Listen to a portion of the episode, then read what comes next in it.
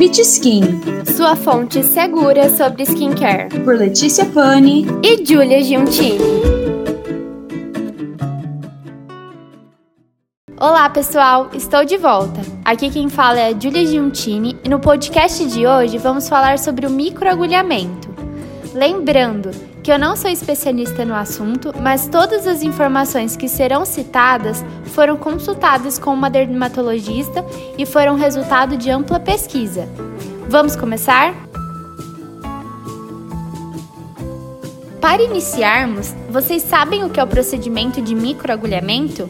O microagulhamento, que também é conhecido por indução percutânea de colágeno por agulhas, IPCA, é um procedimento dermatológico baseado em diversas agulhas bem pequenas que perfuram as camadas da pele para estimular o colágeno. Ele aumenta o colágeno da pele em até 400 vezes. Além de poder ser realizado na face, que é o mais comum, ele pode ser feito nos glúteos, nos braços, entre outros.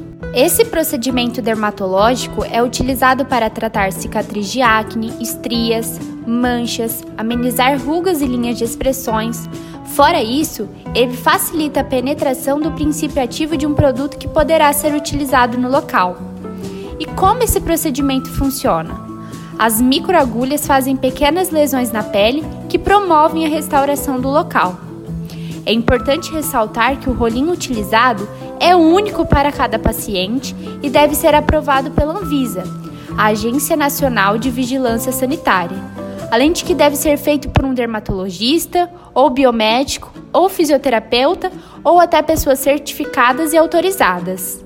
Antes do paciente passar pelo procedimento de microagulhamento, ele deve passar por uma avaliação para ser analisado se o caso é realmente de microagulhamento e também ver se ele não possui nenhuma das contraindicações, que são pacientes com problemas de coagulação sanguínea em uso de anticoagulantes, pessoas com diabetes não controlada ou câncer e com lesão ou doença de pele ativa na região que será tratada, por exemplo, rosácea, queimadura, verruga, entre outros.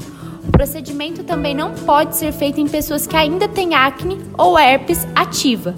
Pessoas com propensão a queloides devem ser avaliadas e podem ser contraindicadas ao microagulhamento em algumas regiões do corpo. O microagulhamento também é contraindicado para quem tem psoríase ou fez uso de isotretinoína nos seis meses anteriores. A pergunta que fica agora é: como é realizado o procedimento? Antes de começar, é realizada uma limpeza no local, é passado também um anestésico na pele do paciente.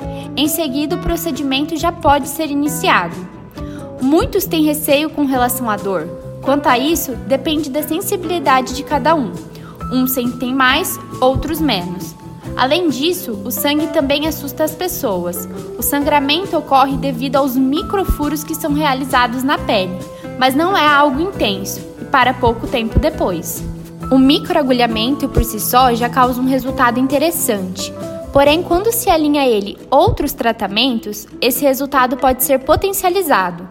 Lembrando que não é somente uma sessão que vai resolver, o resultado também não é imediato, considerando que demora uns dias para a pele produzir colágeno. Quais cuidados devo ter após alguma sessão de microagulhamento?